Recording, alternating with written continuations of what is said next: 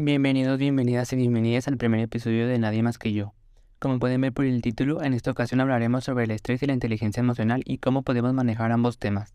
Antes de empezar este episodio me gustaría dejar en claro que este puede ser tu lugar seguro. Espero te sientas muy cómodo o cómoda escuchando esto y que sea de tu ayuda para mejorar estas situaciones.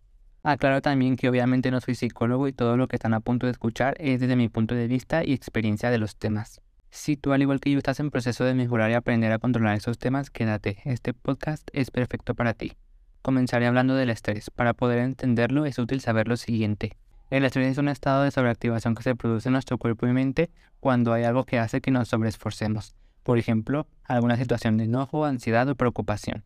Hablaré de algunos síntomas de estrés para saber identificarlos y aprender a manejarlos de una buena manera. El síntoma principal del estrés es la preocupación excesiva.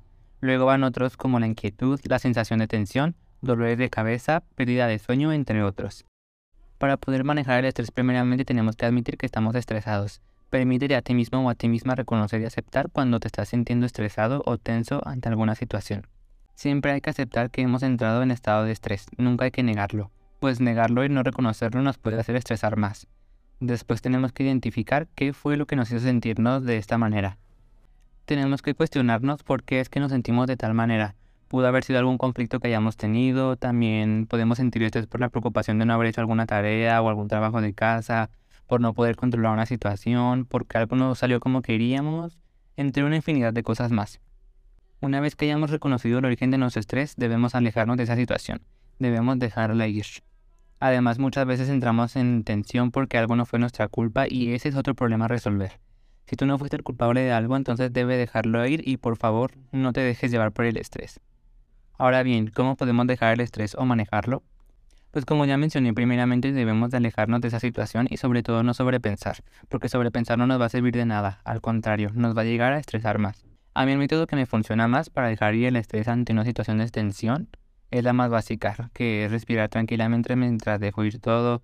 Siempre pienso algo que es una realidad y es que estresarnos no nos sirve de nada. Y siempre me pregunto, ¿por qué voy a dejar que una situación que yo no puedo controlar me afecte? ¿Por qué voy a dejar que me estrese o que me haga sentir mal o culpable?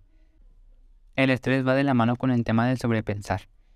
Pues muchas veces cuando nos estresamos es porque estamos sobrepensando alguna situación. Repito que es importante dejar ir lo que nos está afectando. Sentirnos tensionados no va a mejorar para nada la situación. Para dejar ir el estrés podemos distraernos, podemos ver nuestra película o serie favorita, podemos escuchar música. A mí me funciona mucho bailar, la verdad, es uno de mis pasatiempos favoritos. Tú tal vez puedes colorear, dibujar o cocinar. Haz algo que te guste pero que te distraiga.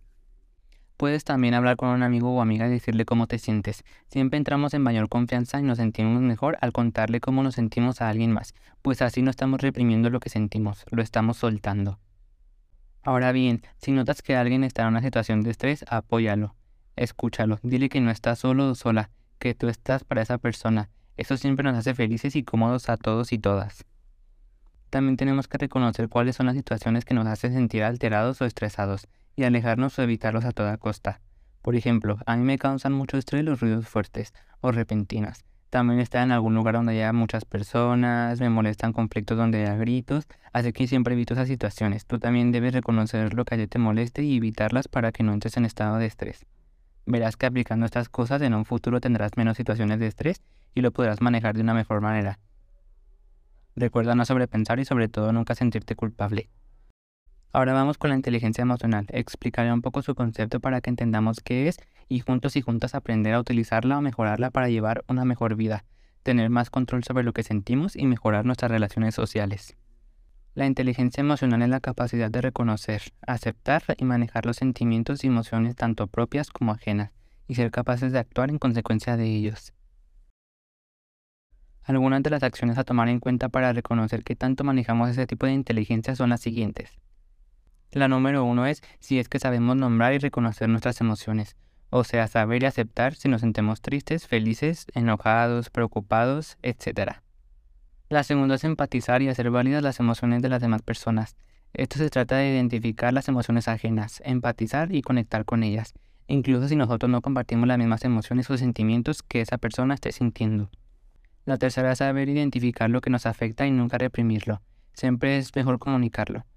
Esto va de dejarle en claro a las personas qué es lo que te molesta o lo que te afecta sentimentalmente para evitar situaciones de estrés o incomodidad. La cuarta, que esta es a mi parecer el punto más importante, pues es el de reconocer y aceptar nuestros errores y saber pedir perdón a las personas. Dejar de un lado nuestro orgullo si sabemos que le hicimos daño a una persona, debemos pedirle perdón y saber cómo sobrellevar esa situación. Esto puede estar también relacionado con la responsabilidad afectiva, pero esto lo dejaré para otro episodio. Es importante también usar la inteligencia emocional a nuestro favor, pero nunca con el fin de manipular o dañar a otras personas. Algo que va con este tema y que debemos incluir en nuestra vida es saber que nosotros podemos quitarle el poder a las palabras de otras personas para no vernos afectados. Un ejemplo para que apliquemos esto es cuando estamos en una discusión y la persona contraria nos empiece a insultar. No dejemos que esos insultos nos afecten. Mejor riámonos de las palabras de la otra persona, quitemos del poder a sus palabras, no nos dejemos ver afectados por lo que esa persona diga. Eso también es inteligencia emocional. Me gustaría finalizar este episodio agradeciendo a todas y todos que lo hayan escuchado. Espero que este episodio te funcione para que aprendas a manejar y aprovechar estos temas. Si te gustó este episodio y quisieras ver más contenido similar, sigue el podcast. Dale me gusta, compártelo con tus amistades, familiares o conocidos. Sería de gran apoyo. Me retiro diciendo que los y las espero en el próximo episodio y que nadie más que tú puede lograr todo lo que se proponga.